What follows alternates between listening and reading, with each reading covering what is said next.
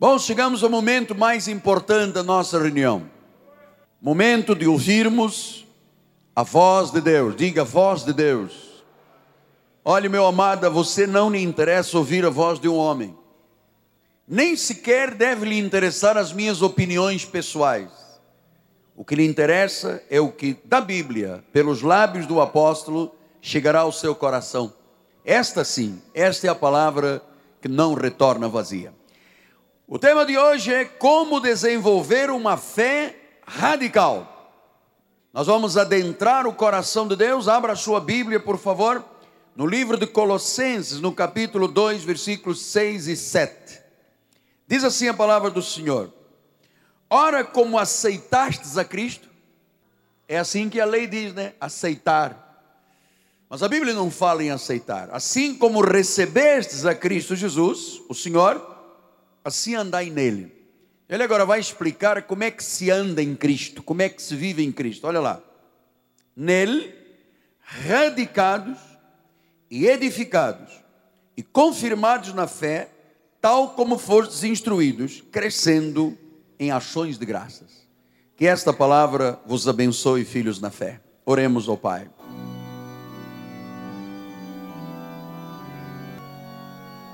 Ó Deus Todo-Poderoso, o Deus desta igreja, o Senhor desta catedral, o Deus das ovelhas, dos 144 mil, dos 24 anciãos, das tribos de Israel, o mesmo Deus de ontem, de hoje e para sempre. O mesmo Deus que sustenta todas as coisas pelo poder da Sua palavra esta palavra que não retorna vazia, é viva, é eficaz, é cortante, ela penetra e separa juntas e medulas, ela é apta até para discernir os intentos do coração. Usa agora os meus lábios, minhas cordas vocais e o meu intelecto, Senhor, para dar expressão e vida à tua palavra, em nome de Jesus. E o povo do Senhor diga: Amém, Amém e Amém. Meus filhos na fé. Você sabe que eu gosto de usar essa expressão filhinhos na fé? Me faz íntimo com você, hein? me faz sentir pai responsável pelos filhos da igreja. Meus amados irmãos, selo do meu apostolado, eleitos segundo a presciência de Deus, predestinados em amor, aqueles que têm um selo para o dia da redenção, selo do meu apostolado. Filhinhos, diante dos fatos que vivemos em nossa sociedade, e vemos tomando conhecimento através da rádio, televisão, mídia, dos fatos que estão ocorrendo no mundo, o Espírito Santo de Deus tem me dito sobejas vezes que o mundo precisa urgente de crentes radicais. Ouça, o mundo não precisa mais de crentes fanáticos, desmiolados, não precisa de crentes ocasionais mas de crentes radicais. E este é o início, nossa primeira mensagem desta fé radical, porque você precisa de entender que o que eu lhe quero passar não é um radicalismo extremista. Eu não quero que os membros do nosso ministério sejam extremistas. Como fazem, por exemplo, alguns membros da Universal que entram nos centros de macumba, batem no Pai de Santo, quebram tudo. Não. Eu não quero ninguém aqui fundamentalista, excessivo, fanático, mas eu quero muito. E Deus me disse que isto é uma urgência do Senhor para estes últimos tempos. Crentes radicais. Então, o que é um crente radical? Ouça o que eu coloquei ali. Radical é um crente com raízes. É um crente enraizado é um crente com raízes profundas espirituais. Nós precisamos de gente com raízes profundas espirituais. Gente que tenha uma vida concebida profundamente sobre a rocha, a palavra de Deus. Isso é o crente radical. Por isso é que Jesus diz aqui: nele radicados. Eu tenho que ter raízes. Eu tenho que ser radicalmente enraizado, profundamente enraizado.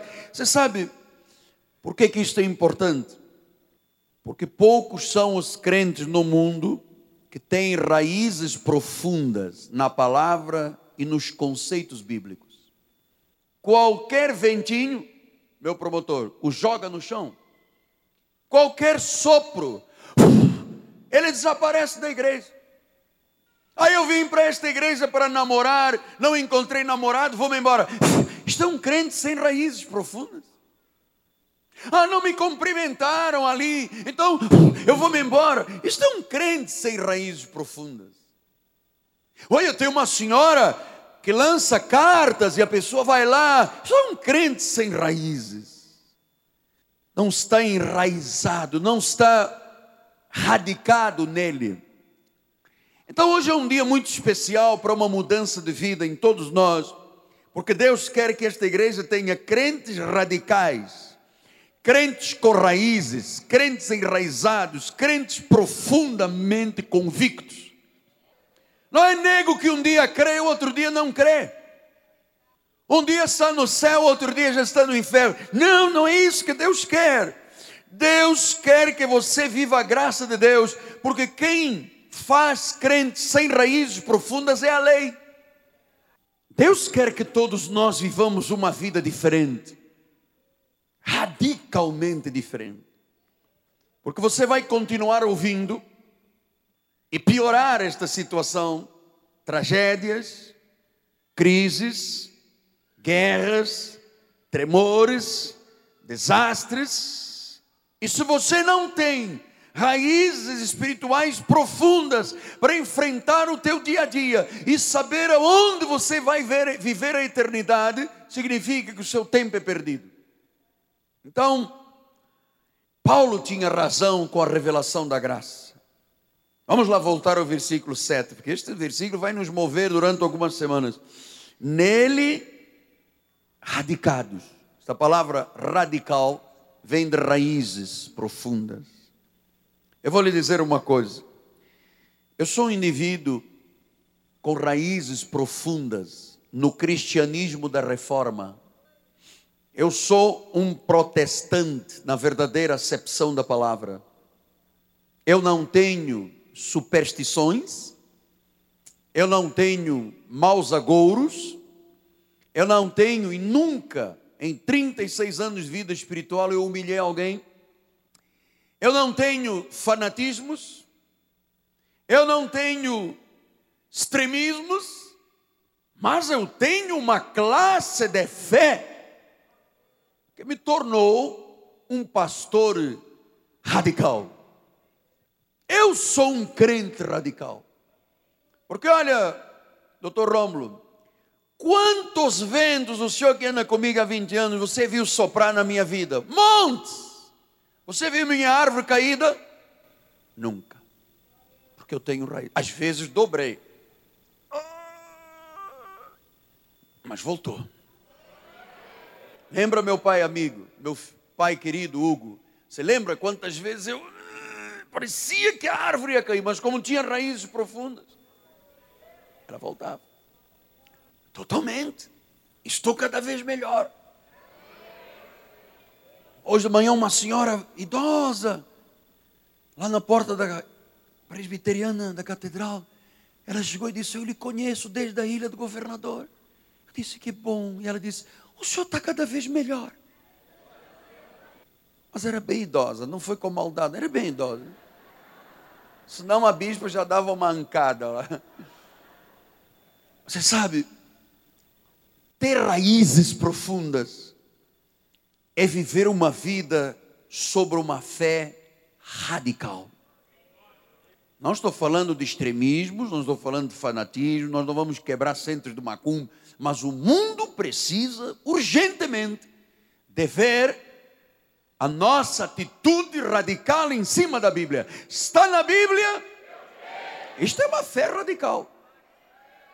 Então, vamos começar a lembrar o que o bispo disse estes dias sobre fé. Hebreus 11, 1, ele diz assim: Ora, a fé é um saquinho de cimento para casa própria, copo de água benta. Não, Guacira. A fé é o quê?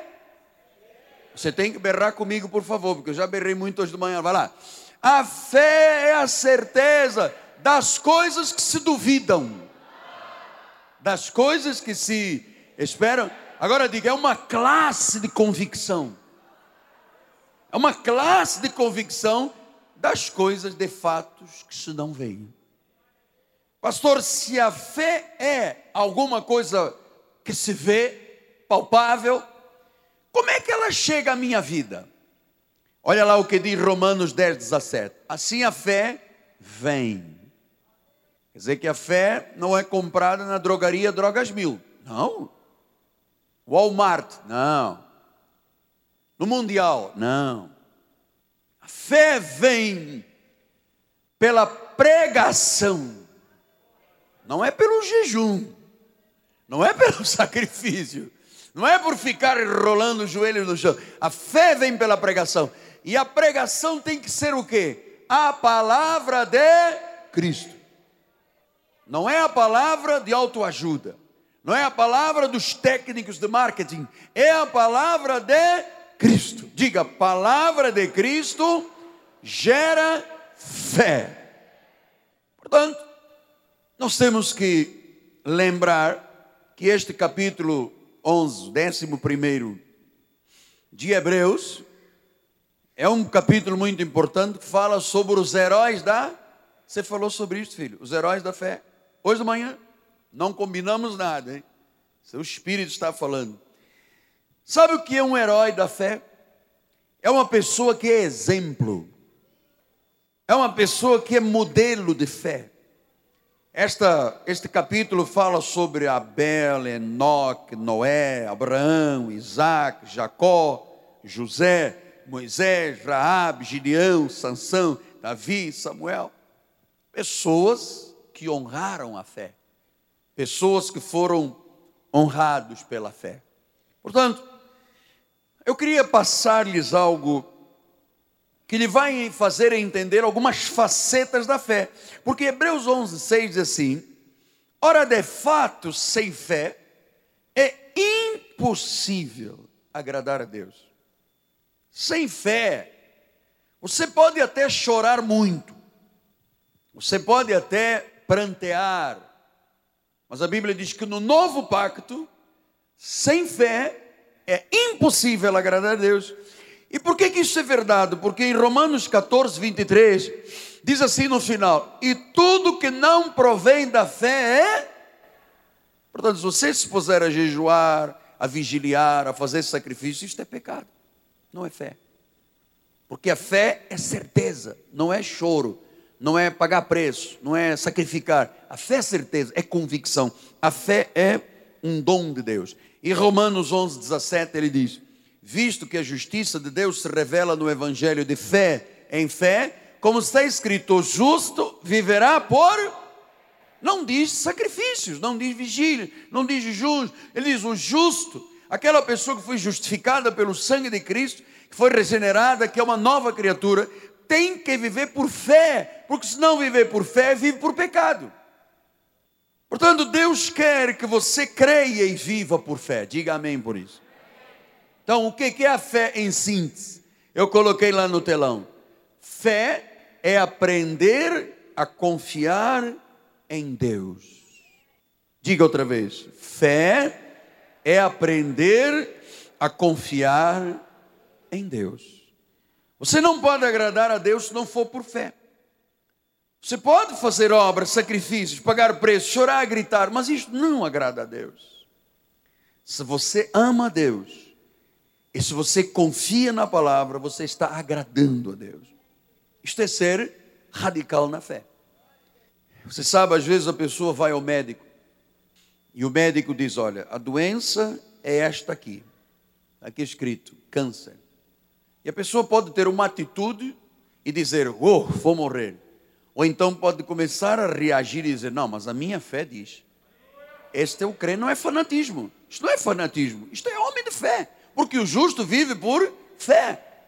Então, eu queria lhe mostrar algumas facetas num estudo primário deste assunto. Primeiro, fé radical é acreditar sem ver, é crer mesmo sem sentir. Apóstolo, mas o senhor está me pedindo o quê? Que eu acredite sem ver? Claro, porque nós não somos uma igreja de Tomés. Tomé que dizia: se eu não vir, se eu não botar o dedo, se eu não, eu não acredito. E um dia Jesus apareceu e disse: Ô oh, cabeça dura, ponha o dedo aqui do lado e veja que sou eu. Ele diz: Oh Senhor, ele diz: Ah, agora que você viu, você creu. Bem-aventurados os irmãos da Cristo vive, que não vendo, creem. Isso é maravilhoso. Aplauda o Senhor, aplauda. Vamos lá, vamos lá, aplauda, aplauda. Portanto, se eu precisar de ver para crer, isto é errado. Eu tenho que crer para depois ver. Eu vou lhe dar algumas ilustrações. Por exemplo, o arquiteto. Você sabe que o arquiteto faz um projeto e ele imagina aquela planta, a sua casa pronta. Se ele entrega as plantas ao proprietário e diz: Olha, eu não sei se isso vai ser possível, que raios de arquiteto é este? Ele tem que dizer: está vendo esta planta? Nós vamos construir esta casa. Portanto, ele idealiza, ele vê, ele tem uma atitude de fé. A mesma coisa o atleta. Você sabe, há pouco tempo tivemos as Olimpíadas. Houve um atleta que disse: Eu vou ganhar oito medalhas de ouro na natação. Michael Phelps. E ele foi e ganhou. E eu ouvi várias entrevistas com grandes esportistas, aquela turma musculosa, e o jornalista chegava assim: Você espera ganhar uma medalha? Ele disse: Não, não espero. Mas se não espera, não pode alcançar. Que, que convicção é essa? Por exemplo, o escultor. Você sabe que Michelangelo, quando esculpia alguma escultura linda, como por exemplo David, ele dizia: lá dentro da pedra de mármore já está o David. Eu agora vou tirar os excessos, mas eu já vejo a estátua pronta. Isto é fé. Um cirurgião.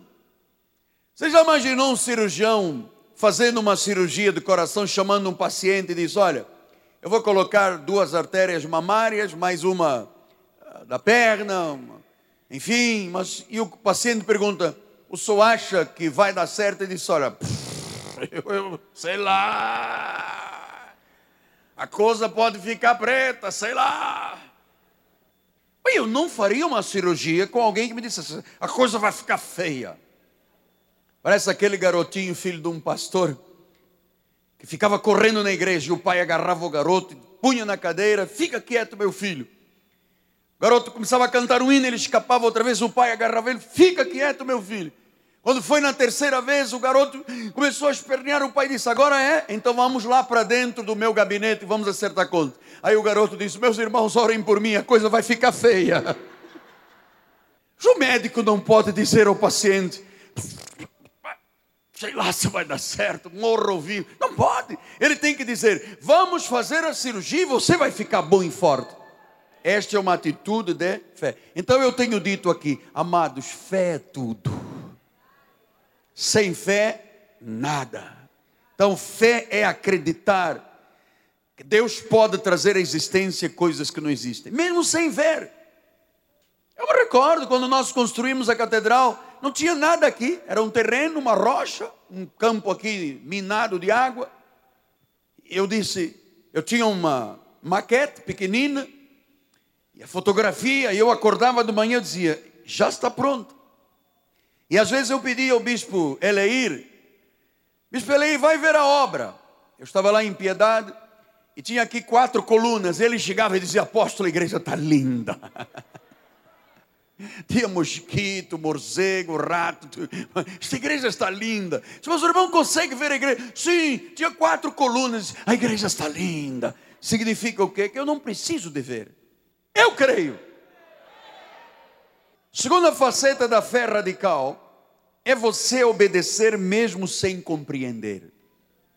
Porque em Hebreus 11, 7 diz assim: Ora a fé, 11, 7. Hebreus 11, 7 diz assim: Conseguiu, bispo? Página 4. Estou na página 4 agora. Eu vou lhe ajudar. Põe aí, Hebreus 11, 7. Põe lá, eu espero um pouquinho. Eu estou zen. É para esperar? Eu espero, meu irmão. Oh, não tem problema. A porta da igreja está fechada. Ninguém pode sair mesmo. Hebreus 11, 7. Não olha bom relógio, garoto. Não te vou deixar sair da igreja. Hebreus, eu espero, uh, mas eu estou zen. Ah, chegou Hebreus 11, 7. Olha lá. Ainda está um, isso é coisa do Flamengo. Vamos lá. Pela fé, Noé, divinamente instruído acerca dos acontecimentos que ainda não se viam, sendo temente a Deus, aparelhou uma arca para a salvação da sua casa, pela qual condenou o mundo e se tornou herdeiro da justiça que vem da fé. Olha, Deus chegou junto de um idoso chamado Noé e disse: Noé, eu vou mandar um dilúvio. Ele nunca tinha visto chuva. Dilúvio, o que é dilúvio, senhor? Ou oh, você não sabe o que é? Eu vou encher a terra de água, vai todo mundo morrer, só a sua família vai se salvar, mas você tem que construir uma arca. Ele não estava entendendo. Mas ele disse: mesmo sem entender, sem compreender, eu vou fazer esta arca. Chegou a casa, ele chamou os filhos: Sem, cão, Jafé, Papai vai construir uma arca do tamanho do Maracanã. E ele disse: artéria esclerose múltipla. papai pirou. Mas papai, o senhor vai fazer uma, mas o senhor não entende nada de arquitetura, de barco. Senhor, não importa, Deus mandou, não tem que entender. Deus diz, eu cumpro. Isso se chama fé radical. Agora, nego, Deus fala uma coisa, vai na internet, no Google, ver o que, que diz o Google, o Yahoo, o UOL, o Globo, o Terra, o IG, para ver onde tem uma palavra que lute contra Deus. Por favor, não faça isto. Muitas vezes eu tive que fazer coisas sem compreender, eu fiz e deu certo, foi Deus que mandou. Abraão, a mesma coisa, olha lá, diz 11:8, Hebreus 11:8. Ah, a gente espera, o Flamengo perdeu eu estou zen. Ai, vamos aguardar um momentinho. Hebreus 11, 8. É essa aí, apóstolo. Oh, pastor bispo. Monsenhor. vamos lá. Pela fé, Abraão, quando chamado, obedeceu, a fim de ir para um lugar que deveria receber por onde, partiu sem saber para onde ia. Ele chegou a Sara e disse: Sara, vamos embora. E Sara disse: Para onde? Ele disse: Não sei. Deus mandou. Pastor, mas isto é uma fé radical. É isso que o mundo precisa.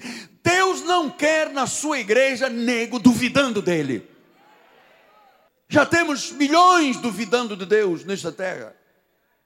Obediência pela fé é uma obediência radical.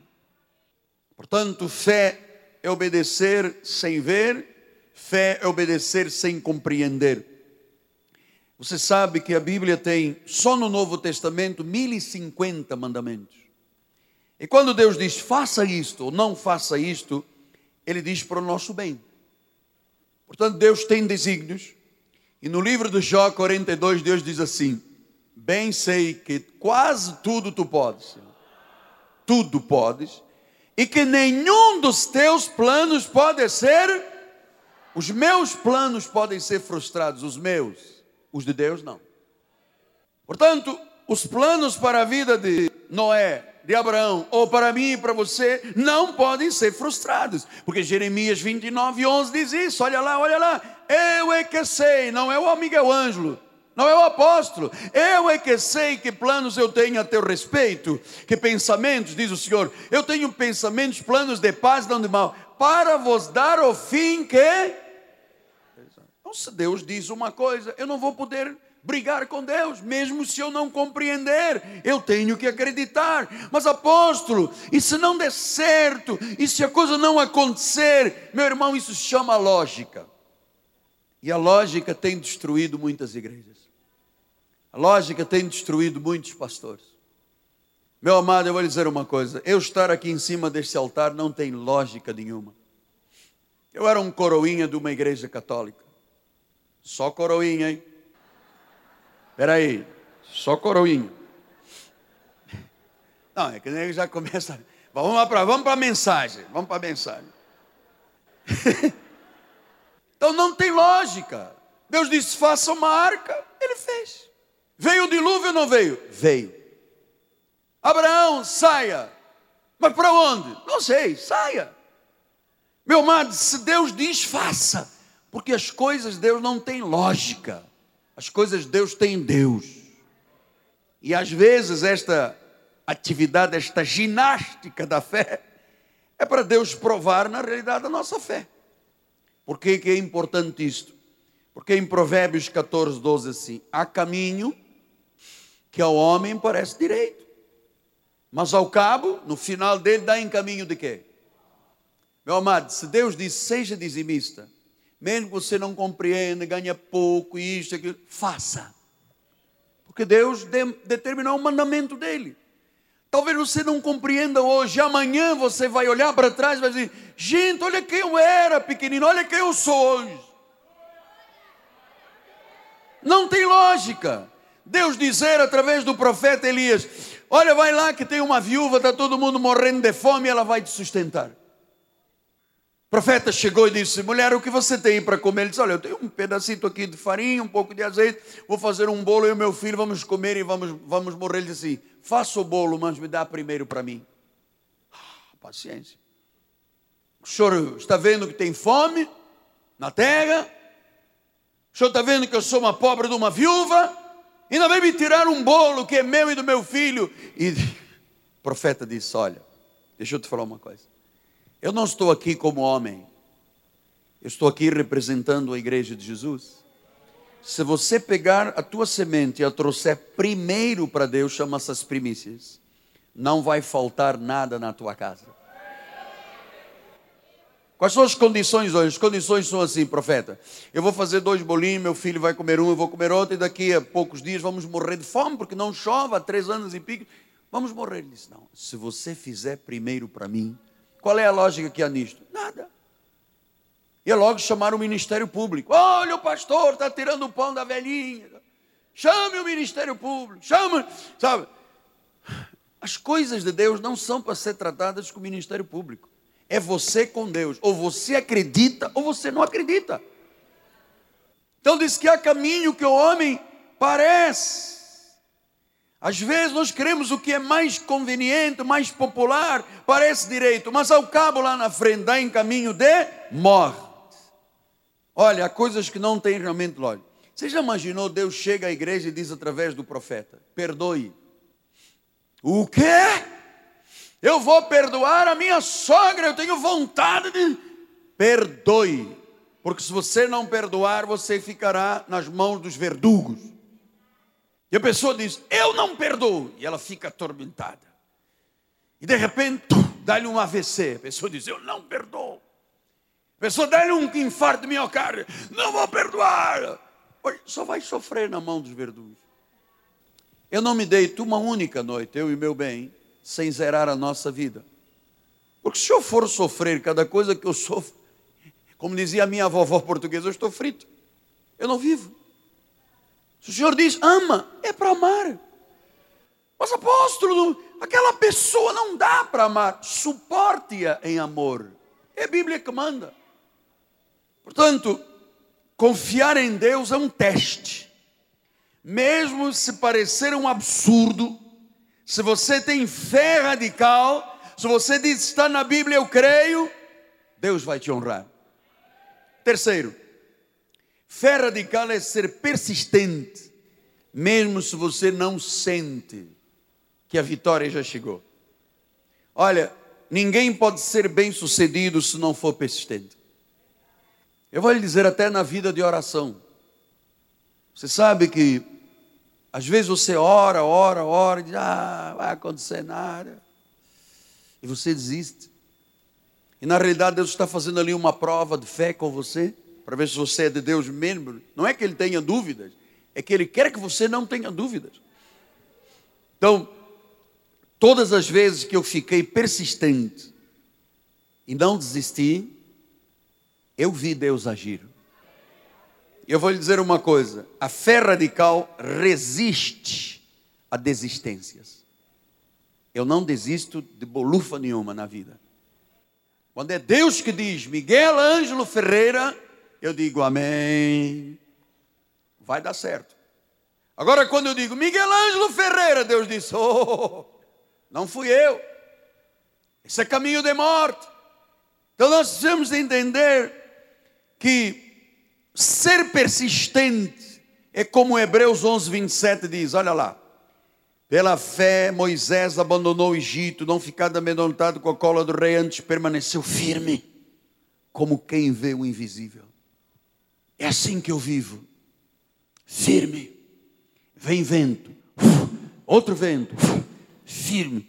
Você sabe uma coisa? Eu vivo como quem vê o invisível.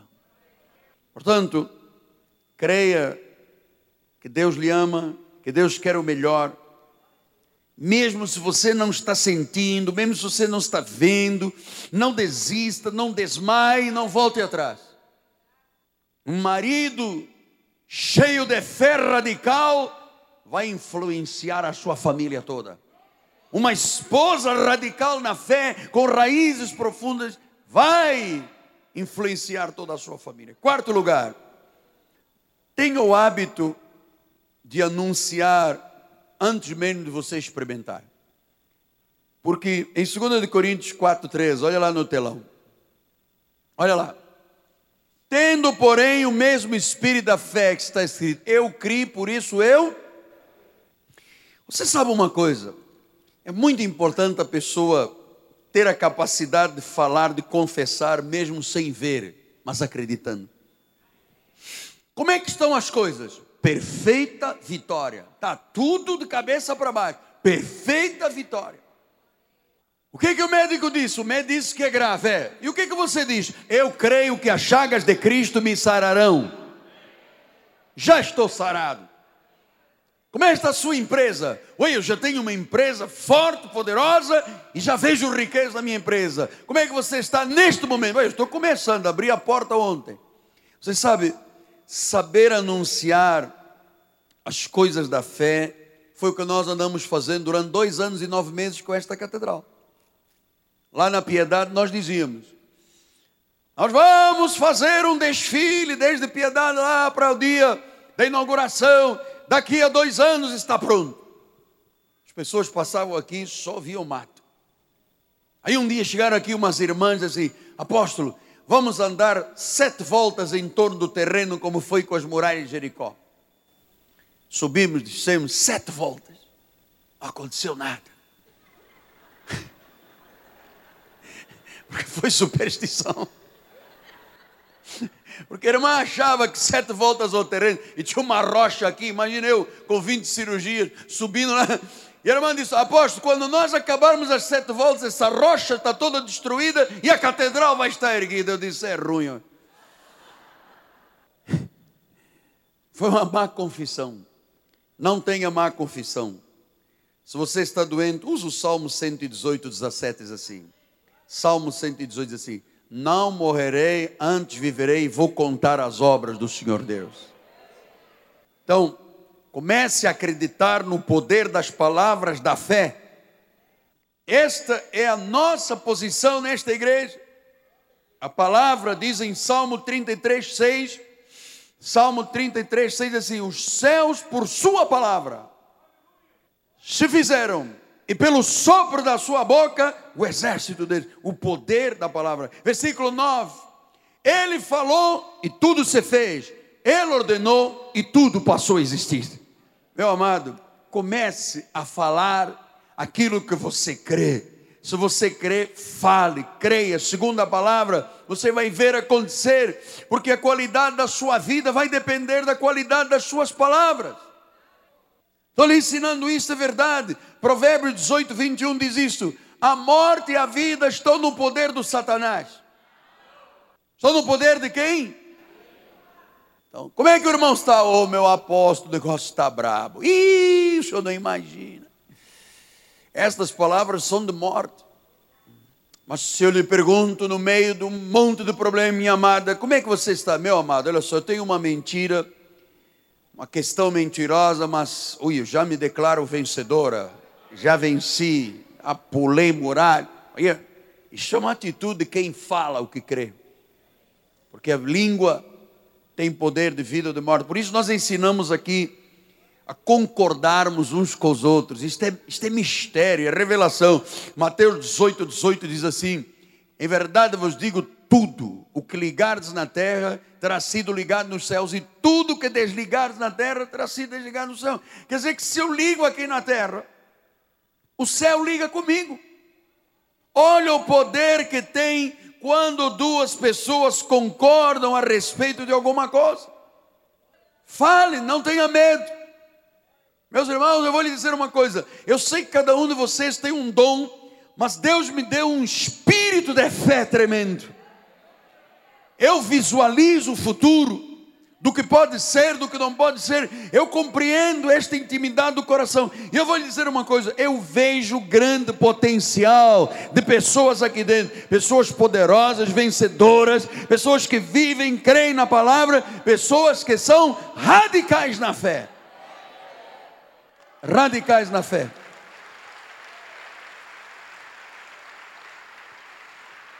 Em quinto lugar, uma das facetas do radical na fé, aquele que tem raízes, é que ele consegue dar, mesmo quando não tem para dar. Este é um mistério que realmente eu, eu aprendi com Deus. Dar em fé. Ah, Hebreus 11, 4 diz isto, olha lá. Pela fé, Abel ofereceu a Deus mais excelente sacrifício do que Caim. Deus não fica muito preocupado com a quantidade. Ele sabe o que você pode e o que não pode. O que Deus quer ver é a atitude do coração. São os excelentes sacrifícios. Então, Caim veio com o sacrifício, Deus disse: Abel trouxe, Deus disse: Esse eu gostei. Veio com excelente sacrifício. Então, você pode dar por razão ou pode dar por revelação. Então, nós precisamos de pessoas que entendam que o dar não é só a questão do dinheiro. A fé radical dá por atitude do coração. Olha o que, que diz em 2 Coríntios 8, 1. Irmãos, nós fazemos conhecer a graça de Deus concedida às igrejas da Macedônia, porque no meio de muita prova de tribulação, manifestaram abundância de alegria, e da profunda pobreza deles superabundou em grande riqueza da sua generosidade. Depois ele continua, porque eles testemunham eu, disse Paulo, na medida das suas posses, ou mesmo acima delas. Então, ouça, não tenha medo do que eu lhe ensino. Eu lhe ensino. Você não tem que ter medo. Se você nunca fez um projeto com Deus especial, Senhor, por tudo que a minha alma deseja, as coisas estão apertadas, tenho alguma dificuldade, mas eu vou acima das minhas posses. Eu vou dar voluntariamente um sacrifício excelente. Meu amado, eu tenho visto pessoas aqui nesta igreja saírem de uma pobreza radical para uma riqueza abundante, acima das posses. Significa quando você está em dificuldade, é quando mais precisa de Deus e quanto mais você semear a semente de Deus, se torna em abundância. Se você dá a Deus com atitude de dependência, de certeza e de convicção, essa semente se torna próspera. Porque ele diz que eles eram pessoas de grande pobreza. Mas quando Paulo disse: precisamos de dinheiro para Jerusalém, Jerusalém está passando mal. Então as igrejas da Macedônia, a igreja dos Filipenses, a igreja de Tessalônica, que pertenciam à Macedônia, começaram a dizer: Paulo, nós queremos contribuir, mas Paulo disse: mas vocês são pobres. Ele disse: meu irmão, se você não nos deixar contribuir, nós nunca sairemos da pobreza. E disse que essa grande pobreza se tornou em grande riqueza. Isto é um mistério. É fé radical. Eu quero ver pessoas nesta igreja de fé radical. Sexto lugar, comece a louvar ao Senhor antes de receber a promessa. Hebreus 11:30 diz assim: Pela fé ruíram as muralhas de Jericó depois rodeadas por sete dias. Então, o que, aconteceu lá no livro de Josué? Deus disse: Eu tenho um plano para destruir as muralhas de Jericó. E Josué disse: Pô, Deus vai mandar um exocete, um petardo, uma bomba do céu, e vai destruir. Ele diz: Não, eu tenho um negócio melhor para vocês. Vocês vão rodear sete vezes as muralhas, que são intransponíveis, são grandes, são lá, ninguém pode entrar, ninguém pode sair. E vocês vão ter uma surpresa. Vocês fiquem louvando a Deus. E no sétimo dia vocês vão quebrar os cantos, vão dar uma grande grita que o muro vai cair. E eles começaram o primeiro dia, segundo dia, terceiro dia. Amanhã é dia de oração. E talvez seja o sétimo dia que você vai precisar de ter para ver a tua muralha ruir. Aquele negócio que fica lá engavetado, que não sai, aquela família aos trancos e barrancos, aquele negócio que está dando, sabe? Quando foi no sétimo dia, dia da perfeição, o Senhor disse: agora, acabou de rodear, acabou, quebra os cantos, comece a gritar: Aleluia, glória a Deus! O que, que aconteceu? os muros caíram. Então, louvar a Deus antes de receber é uma coisa maravilhosa. Há muralhas que têm que cair, e essas muralhas, que são às vezes doenças, são irracionalidades do mundo ímpio que se levantam contra nós, são espíritos de acusação, são negócios que se frustraram, às vezes são pensamentos e sentimentos que são fortalezas lá dentro do coração. Mas Marcos 11, 24, assim, por isso vos digo: tudo quanto em oração pedides, crede que recebeis. Porque se eu peço e não creio, eu não tenho fé radical. Eu peço dizendo, Senhor, eu creio, eu creio, eu creio, eu creio. E diz a Bíblia, assim será convosco. Então, você crê que Deus vai fazer algo grande se você crê num milagre, numa cura, num negócio, numa restituição de família, numa casa, numa estabilidade? Ou você é radical na fé, ou você vai perder o melhor desta vida, que é assim será convosco. Eu queria terminar. Ui, eu sinto a presença de Deus. Porque Deus, quando eu estava preparando esse recado que eu comecei a dar lá em Portugal, o Senhor me disse uma coisa muito interessante, Hebreus 11, 40, ele disse assim: Por haver Deus provido coisa superior a nosso respeito. Deus foi tão bacana com Moisés, com Abraão, com Sansão. E ele disse para vocês do novo pacto, vocês que creem na graça de Deus, eu tenho coisa provida. Já há provisão coisa superior. Receba coisas superiores. Coisas superiores. Portanto, o melhor de Deus já chegou. Confie em Deus e na fé radical. Meu amado, minha amada, esta é a nossa hora. Confie. Confie outra vez. Confie mais uma vez. E eu queria terminar desafiando você a ser um crente radical, com raízes profundas, atitudes de fé. E eu vou lhe dizer uma coisa: no dia 1 de janeiro de 2010, começamos uma nova década. E eu profetizei que neste ano coisas grandes você faria e de fato iria prevalecer, e esta década será a melhor década da sua vida. Se você não entende, se você não compreende, se você não sabe como é que isto vai funcionar, creia. Porque Deus já sabe, na sua provisão, que as coisas já aconteceram. Então diga: Eu creio, eu recebo e eu tomo posse. Diga assim: Eu tomo posse. É teu, é coisa superior. Diga: É coisa superior.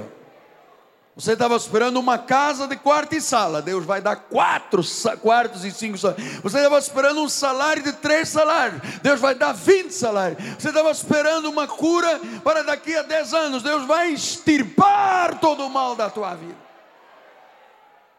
Eu creio nisto. Eu sou um crente radical. Eu tenho raízes no protestantismo, na Dutch Reformed Church. Eu acredito na palavra do Deus vivo. Eu não sairei do culto esta noite para procurar no Google uma palavra que queira contradizer a palavra do meu Deus. O meu Deus é o único, o meu Deus é o soberano, o meu Deus é a videira verdadeira, o meu Deus é o meu juiz, o meu Deus é o meu advogado, o meu Deus é o meu paracleto, o meu Deus é a minha rocha, o meu Deus é o provedor, o meu Deus é o renovo da justiça, o meu Deus é o rei das nações, é Senhor, é majestade, é soberano, é sal da é tremendo. Shacamanta corrobaba shacaramama socorrababa. Ele é o verbo vivo. Ele é a verdade. O que eu lhe transmiti hoje é verdade.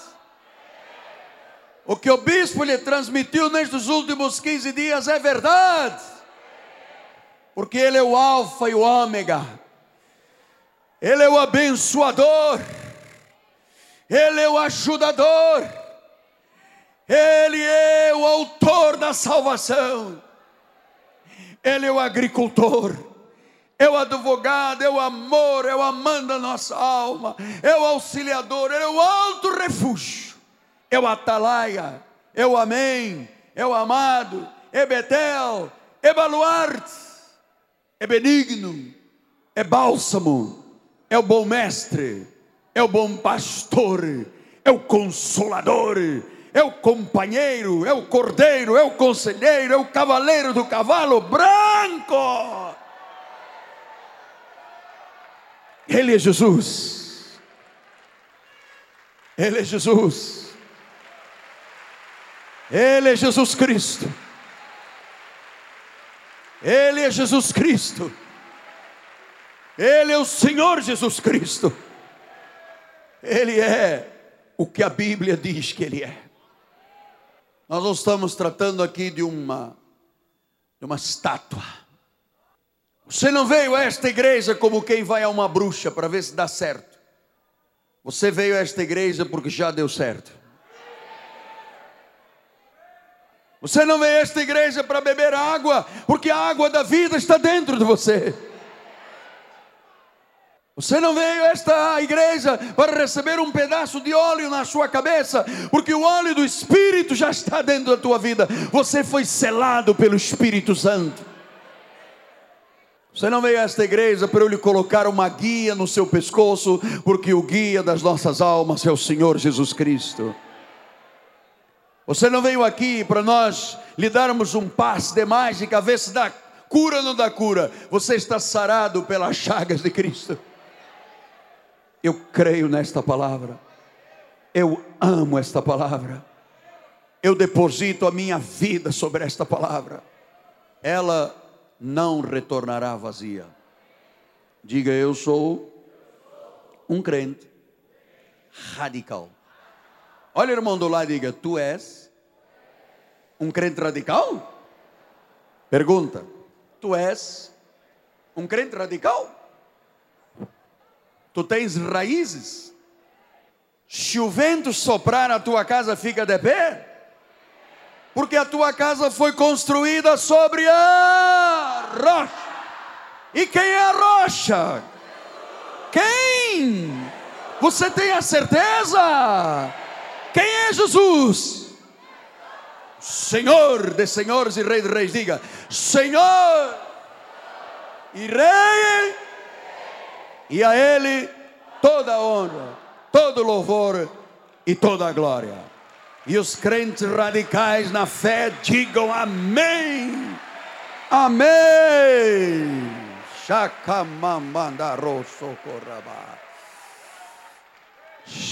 Levante a sua mão esquerda ou direita, outra ponha no coração e diga: Senhor Jesus, meu Jesus, minha rocha, minha segurança, minha paz, meu provedor, meu pastor, minha cura, meu protetor.